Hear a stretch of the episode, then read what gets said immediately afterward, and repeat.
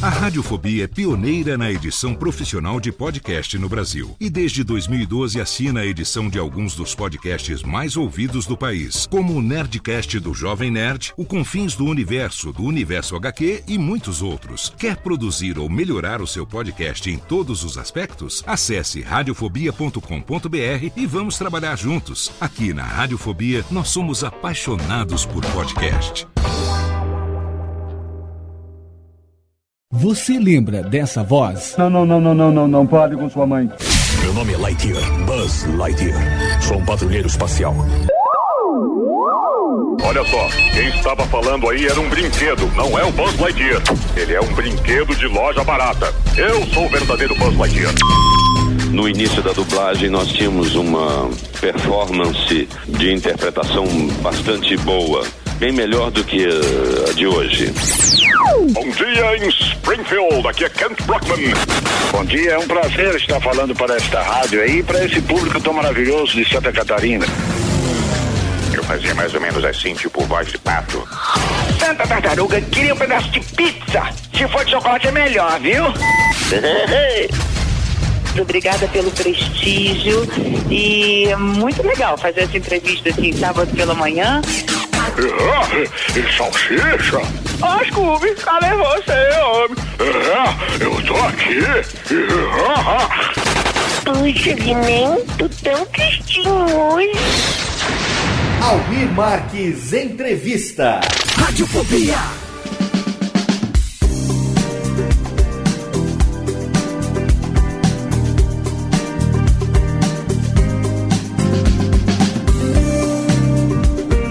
Saudações ouvinte do Radiofobia, eu sou Léo Lopes e esta semana trago para você mais uma edição do nosso acervo Almir Marques Entrevista. Você que acompanha o Radiofobia sabe que nós temos aqui uma série chamada O Coração da Voz, onde nós entrevistamos os dubladores, os atores de dublagem, esses profissionais que emprestam as suas vozes para os nossos personagens preferidos do cinema, da televisão e das animações. E dentro da nossa série O Coração da Voz, nós temos essa série Almir Marques Entrevista, que trazemos as entrevistas feitas pelo nosso amigo Almir Marques, ele que faz parte do Radiofobia, ele que é locutor, ele que é radialista lá da 93 FM em Rio do Sul, Santa Catarina, que durante mais de 10 anos entrevistou dubladores no seu programa aos sábados pela manhã. Ele ligava para os dubladores e por telefone fazia as suas entrevistas. E nós temos agora aqui no Radiofobia todo esse acervo riquíssimo, precioso das entrevistas do Almir Marques. Mensalmente publicamos aqui para você.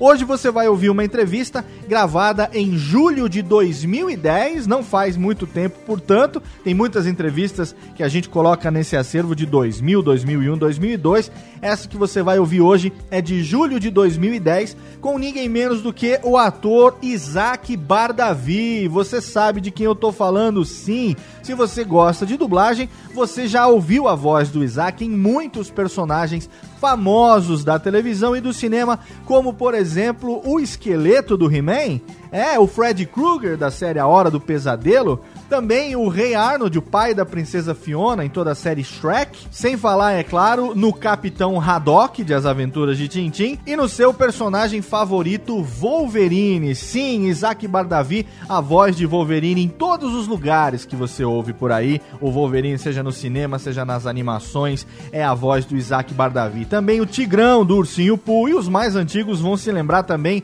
da voz de Kit, ninguém menos do que a super máquina da série clássica, sim, você sabe de quem eu tô falando. O Isaac Bardavi, ele também é ator, ele trabalha na Rede Globo, ele já participou de mais de 30 novelas, participa também do Zorra Total, esteve recentemente em Salve Jorge, estará na próxima novela Além do Horizonte, enfim, o Isaac Bardavi é um dos profissionais mais requisitados no mercado, seja como ator, seja como ator de dublagem. Então, hoje você vai ouvir essa entrevista exclusiva aqui no Radiofobia, um pouco mais de 20 minutos, não é uma entrevista muito longa, feita então em julho de 2010 pelo nosso amigo Almir Marques. Mas antes do Isaac Bardavi, eu quero deixar aqui para você a recomendação de duas coisas. Primeiro, as camisetas Radiofobia Brothers e Laurito, esse cara é muito meu amigo, entram no seu último mês à venda. Exatamente, você só conseguirá comprar essas nossas camisetas à venda na Cavalaria Geek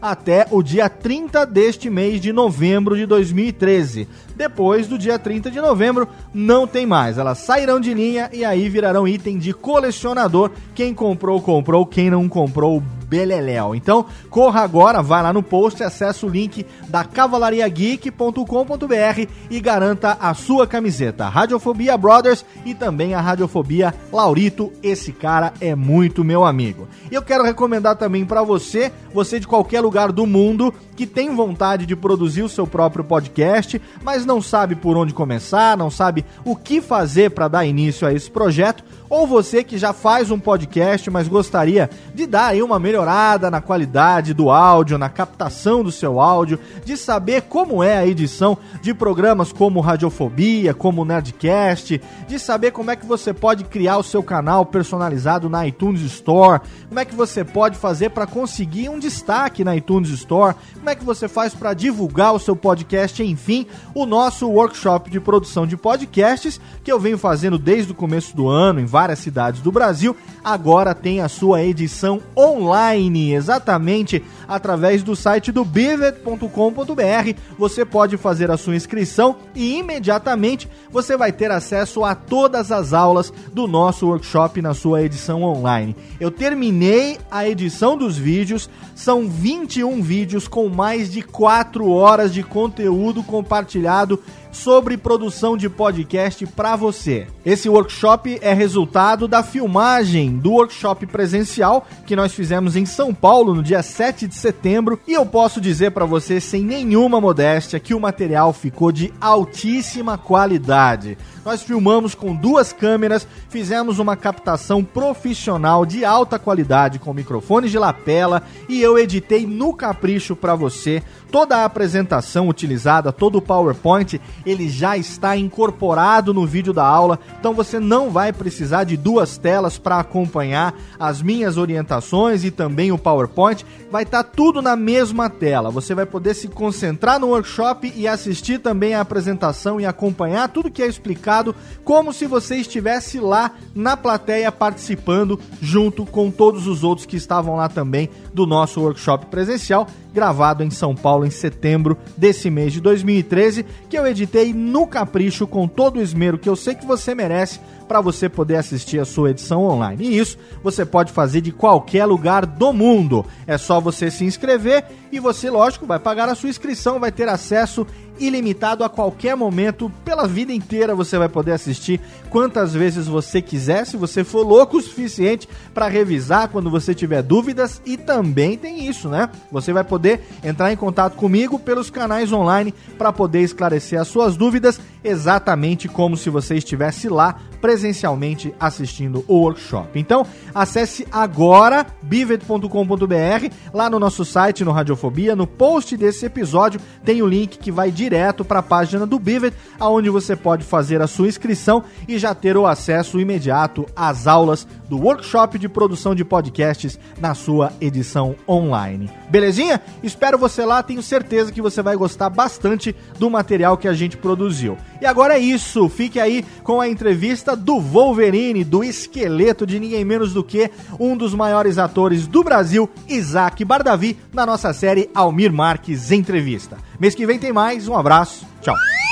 Radiofobia. Radiofobia. Agora, de Rio do Sul para todo o Alto Vale do Itajaí, para grande parte de Santa Catarina. Em primeiro lugar, quero dizer que é uma emoção muito grande estar falando com esse senhor de 70, mais de 70 anos, não vou revelar a idade dele aqui, né? Mas que é um grande dublador, ator, trabalha na, no Zorra Total, fez muitas novelas na Rede Globo. A gente vai estar falando sobre a carreira dele a partir de agora. É o Wolverine do X-Men. Bom dia, senhor Isaac Bardavi, ao vivo do Rio de Janeiro. Tudo bem com o senhor? Tudo bem. O senhor me ouve bem no Rio de Janeiro? Como? O senhor está me ouvindo bem? Tô, tô ouvindo sim. Eu gostaria de saber então, senhor Isaac Barzavi, como é que o senhor iniciou a carreira? É, você disse de teatro, de televisão, a carreira de um modo geral? Isso, a carreira de modo geral. É, foi por acaso. Por acaso, eu tinha 17 anos, isso foi em 1948. Eu estava conversando com uns amigos, era madrugada já numa esquina, e passou um pessoal colando uns cartazes de teatro, cartazes de propaganda. Eu me ofereci para colar com eles também, para ajudar, e então recebi uns ingressos como paga. Fui assistir a esse espetáculo, e no dia que eu fui assistir, por acaso, o ponto, naquela época, em 48, havia uh, um, um, um, elemento essencial dentro do teatro chamado o ponto. É um sujeito que ficava numa caixa ali no proscênio, ditando o texto para os atores, porque naquela época os atores não decoravam texto, não. Eles ouviam o texto na hora, quer dizer, eles tinham noção do texto, mas não decoravam como nós hoje fazemos e o ponto faltou. E uma das atrizes disse, ah, eu não vou, não vou não entrar em cena, porque eu não sei o texto, como é que eu vou entrar em cena? E o diretor então olhou para nós, nós éramos três ou quatro rapazes, disse assim, quem é que sabe ler bem à primeira vista? E eu, atrevido, né, eu disse, ah, eu sei ler muito bem à primeira vista. Ele disse, você faria o ponto para a gente? Então explicou como eu tinha que fazer. E disse assim, você tem que falar de maneira que as pessoas do palco ouçam, e as pessoas que estão na primeira fila do teatro não ouçam. E assim eu fiz. E essa atriz, eu me lembro como se fosse hoje, Zizinha Macedo, disse, ah, eu não quero outro ponto. Depois eu aí disse, não, mas se eu vou fazer esse tipo de trabalho, eu não quero ficar dentro da caixa, eu quero ficar em cima do palco. E na peça seguinte, então, que foi o Mártir do Calvário, eu já entrei fazendo o ator, né? Como amador, é claro. Certo. E nunca mais parei. No ano seguinte eu já tinha me profissionalizado e nunca mais parei. E foi assim. Que maravilha. Eu quero citar alguns personagens que o senhor já fez aqui. Por exemplo, Freddy Krueger na série A Hora do Pesadelo. Sim. Harold, o pai da Fiona, inclusive está no Shrek, na Shrek para sempre agora, no 2, no 3. Tá, tá no 3 sempre... agora, agora. Deve ser é... divertido fazer esse personagem, né, seu Isaac? É, de, de um modo geral, todo o trabalho que a gente faz, a gente precisa divertir, né? Inclusive no Diário de Anne Frank, que eu estou em cartaz agora, que é uma peça densa, é uma peça que exige muito emocionalmente. Mesmo nessa peça, a gente se diverte um pouquinho. Porque se você se entregar inteiramente ao personagem, sem diversão, você não aguenta fazer. Você não aguenta fazer. O trabalho tem que ser uma coisa prazerosa sempre, né? Qualquer tipo de trabalho. Certo. O senhor fez o Wolverine na, no X-Men. Sim. O Garganta Profunda na série Arquivo X. Sim. A voz do computador na Super Máquina. Eu, inclusive, estava revendo alguns episódios aí da primeira é, do carro, versão. Né? Do carro que fala, né? Exatamente, do carro que fala, o senhor faz a voz do Kit. Né? O certo. esqueleto do He-Man. Olha, isso aqui também marcou muito a minha infância.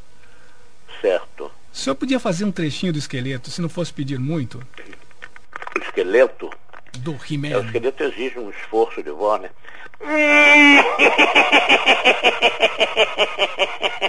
Eu vou te pegar, He-Man! É, basicamente é isso, né? Que maravilha! Eu não sei porquê, é, nesses desenhos animados, os bandidos riem sempre muito, né? Eles riem dessa. Aquela risada sarcástica. É, é tão engraçado fazer a maldade, né? é verdade. É. Vamos ouvir um trechinho do Wolverine? Aqui, ó. Oi, Wolverine. Senta aí. Alguém avisou os pais da menina? Nós ligamos pra lá, mas ninguém ligou de volta pra gente. É, tá aí, Wolverine. É, Wolverine. Esse também marcou bastante a carreira do senhor, né, seu marcou, Isaac? Marcou, marcou, marcou. Aliás, eu não sei se você está sabendo, há umas três semanas, duas semanas, eu ganhei o Oscar de melhor dublador de 2009. Prêmio Yamato de dublagem? Com, com o trabalho Oscar de dublagem de 2009 com o trabalho Wolverine. O trabalho do senhor é excepcional, especialmente nesse personagem. Muito obrigado. Eu gosto muito. O senhor fez também o tio Fester na família Adams 2. Exatamente. Fez o Jorel no Superman, também marcou Sim, muito a minha Marlon infância. Brando. Isso, Marlon Brando. O Tigrão das novas aventuras do Tigrão, Ursinho. é, ainda faço Tigrão de vez em quando. Ah, então podia fazer um trechinho do, do, do Tigrão do Ursinho Poo. Ah, o Tigrão é aquele que fala com a língua presa. Ele fala com a língua presa, cuspindo assim. Ele é todo. Ele é todo. Eu nunca vi nada mais inocente na minha vida, vida do que esse desenho do Pulsa. Ele fala assim. E dá umas risadinhas agudas assim. É, Muito bom. é isso. O senhor fez também Albert Finlay e Martin Landau em vários filmes, né? Com certeza. O Pretórios, que é no, no filme Máscara, né? No Máscara, o Pretórios. Máscara. Obi-Wan Kenobi na Guerra nas Estrelas. É o Alec Guinness. O tio Patinhas no Ebenezer Scrooge, no conto de Natal do Mickey. Exato. Exato. Você, você sabe mais do que eu. O senhor fez o Bang em Space Jam. O Yao do Mulan é muito engraçado também. Aquele personagem. Qual? O Yao da, do Mulan. Mulan 1 ah, e 2. do Mulan, Yao. É, o Yao, exatamente. Muito bom também, muito engraçado o personagem. O Noé em Rap Fit fez o narrador em Orton e o Mundo dos Ken, um desenho bastante Exatamente, interessante também. Exatamente. Gente, você sabe mais do que eu. Fez o fazendeiro Arthur Hoggett no Baby o Porquinho Atrapalhado e Baby o Porquinho Atrapalhado na Cidade. Os Irmãos Bacalhau na redublagem dos apuros de Penélope Charmosa. Participação várias eh, em, em personagens secundários em Alf, o É Teimoso, DuckTales, Timão e Pumba, a Turma do Pateta, o pai do D'Artagnan no desenho D'Artagnan e os Três Mosqueteiros. É muita coisa. Se eu fosse citar aqui, atualmente o senhor também faz o Zorra Total, né? Já há muito faço, tempo. faço de vez em quando, sim. O senhor fez eu o faço umas participações. fez o São Pedro, Fiz, fiz, fiz, fiz.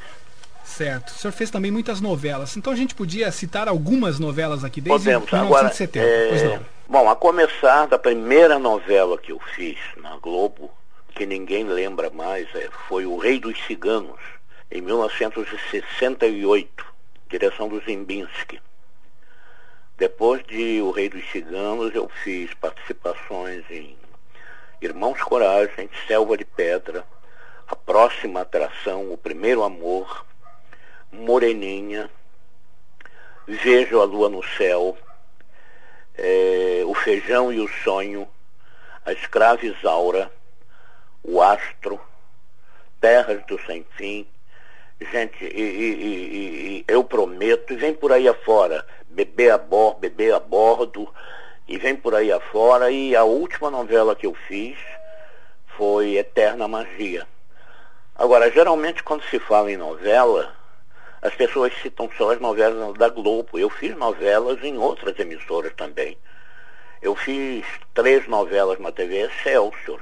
Eu fiz uma novela na TV Rio. Eu fiz uma novela na TV Continental.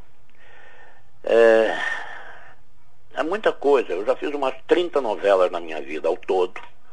Que maravilha. E, e é isso, ainda estou na luta aí, né? Estou com 79 anos e estou nativo aí. A gente não pode parar, não. O senhor fez muitas participações em Faça Sua História, no Sítio Pica-Pau Amarelo também. Ih, mas isso não tem conta, filho. É eu, eu realmente não tenho memória para te dizer. Sítio do Pica-Pau Amarelo eu fiz umas quatro, cinco ou seis histórias. Fez o Inclusive Elias as Turco duas últimas eu fiz quando terminou agora o sítio, né? em 2006, né? O senhor fez o Elias Turco É, fiz, fiz, fiz. e também o Miguelito, o dono do circo, em 2001. Exatamente, exatamente. Certo. Senhor Isaac Bardavia, nós vamos ouvir um trechinho agora de uma participação que o senhor fez na, na- numa música da banda Válido Até. A faixa é A Lenda do Peixe Francês. O senhor vê que nós pesquisamos. É uma coisa mais ou menos recente. É, nós pesquisamos muito a sua vida para poder fazer essa entrevista, para que o, o ouvinte pudesse conhecer um pouquinho, um, um mínimo do que o senhor já fez, porque o senhor fez muita coisa pela dublagem, pela TV e Muita também pelo coisa, teatro. Muita coisa. Vamos, vamos ouvir a parte da narração do senhor na música A Lenda do Peixe Francês. Vamos lá. Muito tempo tinha passado e a vida seguia com a alma fria seu fado. Mas eis que durante a quinta estação do ano, o peixe avistou um ser humano. Assustado, jamais tinha olhado gente assim frente a frente. Uma mulher entrou na água nua, numa negra noite de clara lua. E o triste peixe percebeu, no peito da moça de louça, a borboleta de estrelas pretas.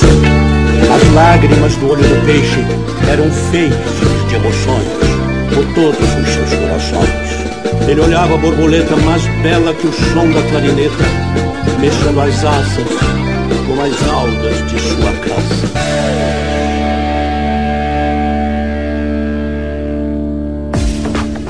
Essa banda Válido até é muito fã do seu trabalho, né, senhor? Como é que surgiu, eh, senhor Isaac? Como é que surgiu o convite para esta narração? É, um dia eles ligaram para mim, eu não sabia da existência nem dessa banda, ligaram para mim e fizeram um convite, eu naturalmente aceitei e foi uma coisa muito muito gratificante para mim. Foi, eu não os conheço pessoalmente, foi tudo através de telefone, né? Certo. E, e, e espero que, se eles fizerem novos trabalhos, espero que eles façam, que eles me convidem para fazer novos trabalhos com eles.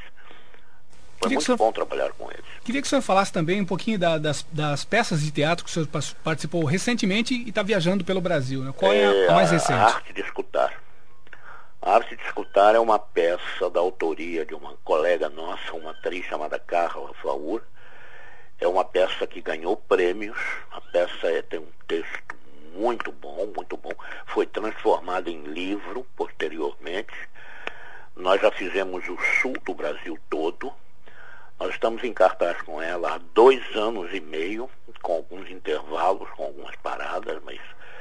E agora no dia 13 de agosto, eu termino esse espetáculo que eu estou fazendo no momento, o, Diário de Annie Frank, no dia 8, agora, daqui a duas semanas, três semanas. E na semana seguinte, no final de semana seguinte, eu estarei, se Deus quiser, em Curitiba, apresentando a arte de escutar. Depois, nós deveremos viajar o norte todo, o nordeste e o norte do Brasil com essa mesma peça. A peça é muito, muito interessante, o texto é muito bem escrito e o sucesso é garantido e absoluto. Você pode falar um pouquinho sobre essa peça?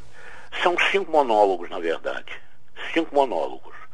Cinco personagens que falam sobre seus problemas individuais e uma pessoa que ouve. Porque o, o fulcro da, da, da peça é o seguinte: as pessoas hoje não sabem mais escutar. Elas ouvem, mas não escutam. Escutar é diferente de ouvir. Ouvir é uma coisa que entra por um ouvido e sai por outro. Escutar não é uma coisa que vem e fica. E não há nada mais real do que isto hoje em dia. Você está numa fila de banco, tem uma pessoa atrás de você começa a dizer, ah meu Deus, como essa fila está demorando, o senhor não acha? E aí entabola uma conversa com você e vai contando coisas e acaba contando coisas da própria vida e você é obrigado a, a escutar como um ouvinte passivo, né? E a peça é, é isso. Então é uma pessoa que está numa fila de banco, é uma pessoa que está numa festa de aniversário, é uma pessoa que está no metrô, é uma pessoa que está numa academia de ginástica, e alguém sempre tem um problema e começa a falar para essa pessoa que escuta. E essa pessoa que escuta, ela escuta e ao mesmo tempo ela define o escutar de uma maneira tão linda, tão, tão maravilhosamente poética e tão verdadeira, sabe? Que o público, o público fica encantado. A, pe a peça é muito, muito interessante. E a história que o senhor conta nessa- nesse monólogo? É. Qual seria o- a história? Como? A história que o, que o senhor conta nesse monólogo. É, eu sou o homem do metrô. Então eu conto uma história de um meio-irmão que eu tive, que eu conheci num joguinho de futebol, quando nós éramos crianças, tínhamos 6, 7 anos de idade. Nos tornamos amigos, amigos muito estreitos, unha e carne, e que no final nos tornamos sócios num negócio que no final eu o acabo matando por acidente. Eu vou limpar uma arma, conversando com ele, a arma dispara e ele morre. E a partir daí é todo o meu drama pessoal que eu passo para ela e ela escuta, né? E nesse conversar, eu. Na verdade, a pessoa que fala age como uma pessoa que faz uma confissão numa igreja, né? Quando o homem vai a uma igreja se confessar, ela não faz nada mais, nada menos do que jogar para fora esses fantasmas que o perseguem, que o torturam e dos quais ele não consegue se livrar. Ele se livra falando sobre eles, né? É uma catarse que ele faz. A psicanálise não é nada mais do que isso, a confissão na igreja não é nada mais do que isso. É a arte que os outros têm de escutar os nossos problemas. Certo. A gente joga o problema no ouvido dos outros e assim a gente se livra um pouco deles. É por aí, não é? É um Exato. processo catártico de a gente se livrar dos problemas. Senhor Isaac, vamos ouvir mais um trechinho da- de algumas participações que o senhor fez aí nos desenhos, nos filmes. Então, mais um trechinho aqui na 93. Ah, é. A primavera chegou de verdade. As flores dos bosques, os pássaros cantando, encha seus pulmões com o cheiro fresco da terra. Ah, tem razão. Ué, aquilo é o depósito de lixo da cidade? Com mil trovões, a gente acampada lá. Como suportam esse cheiro? Eu não acredito nessa besteira. Larga minha mão. O que está vendo? Que terrível desastre. Olham para onde? Ora, isso é conversa fiada. Vamos embora, mas aceitem meu conselho e acampem em outro lugar. Isto aqui não é saudável. Com mil trovões. Eu insisto para que se mudem imediatamente. Há um grande terreno ao lado do castelo de Muansá. A propriedade é minha. Podem se mudar para lá quando quiserem, certo? Certo, já estamos chegando na reta final da nossa entrevista e eu quero primeiramente perguntar para o senhor como é que o senhor consegue passear por todas essas vertentes. Primeiro, eh, dublagem, televisão e teatro. Sim. Como é que o senhor consegue arrumar tempo para fazer tudo isso, senhor Isaac? É, a gente faz nessa, é, uma coisa de cada vez, né? Às vezes duas.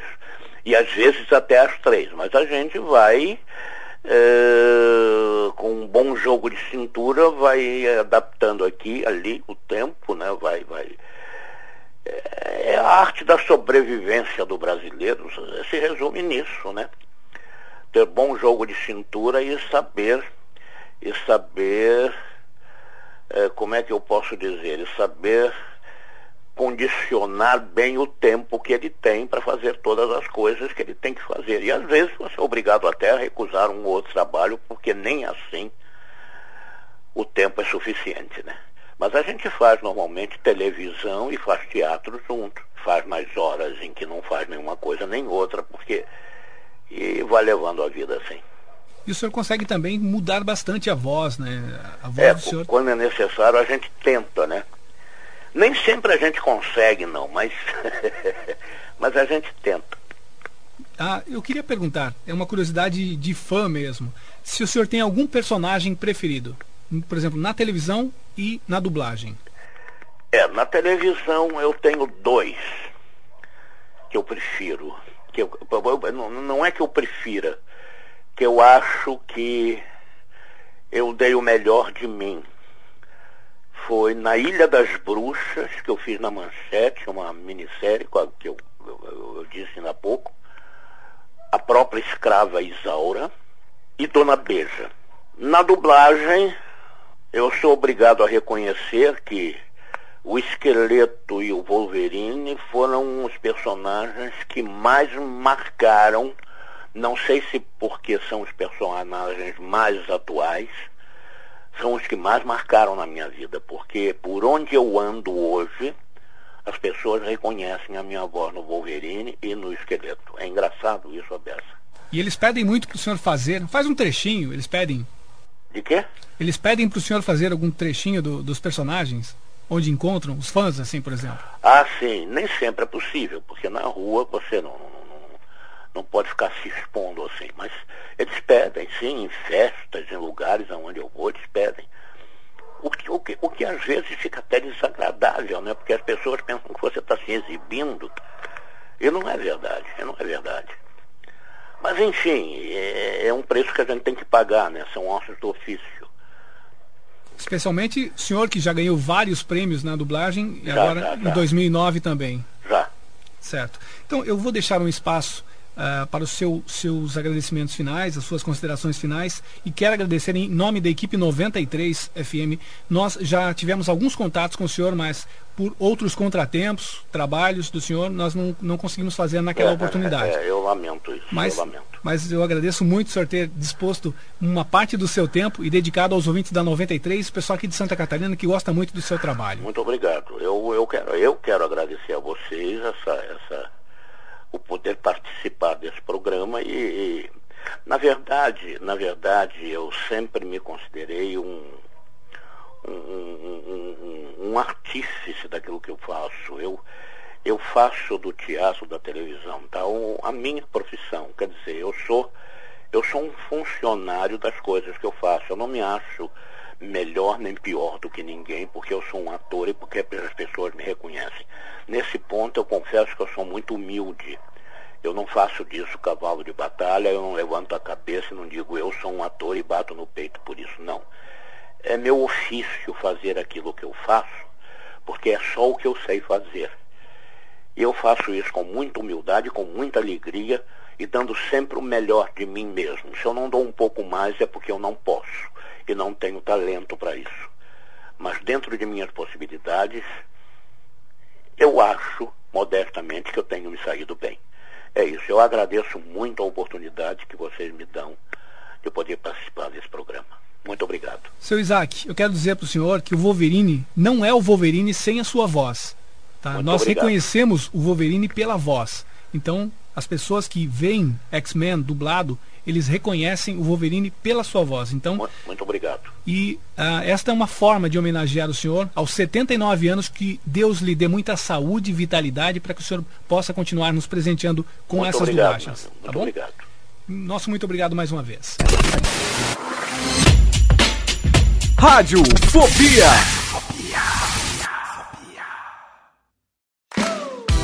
Olá, eu sou Léo Lopes e quero convidar você a ouvir o Pod Notícias, a sua dose semanal de informação sobre o mercado de podcasts no Brasil e no mundo. Um podcast curtinho de 15 minutos com o resumo de tudo que acontece nesse universo do podcast que cresce a cada dia e que chega até você toda segunda-feira às 7 horas da manhã no seu agregador de podcast preferido e também no YouTube. Acesse agora em podnoticias.com.br.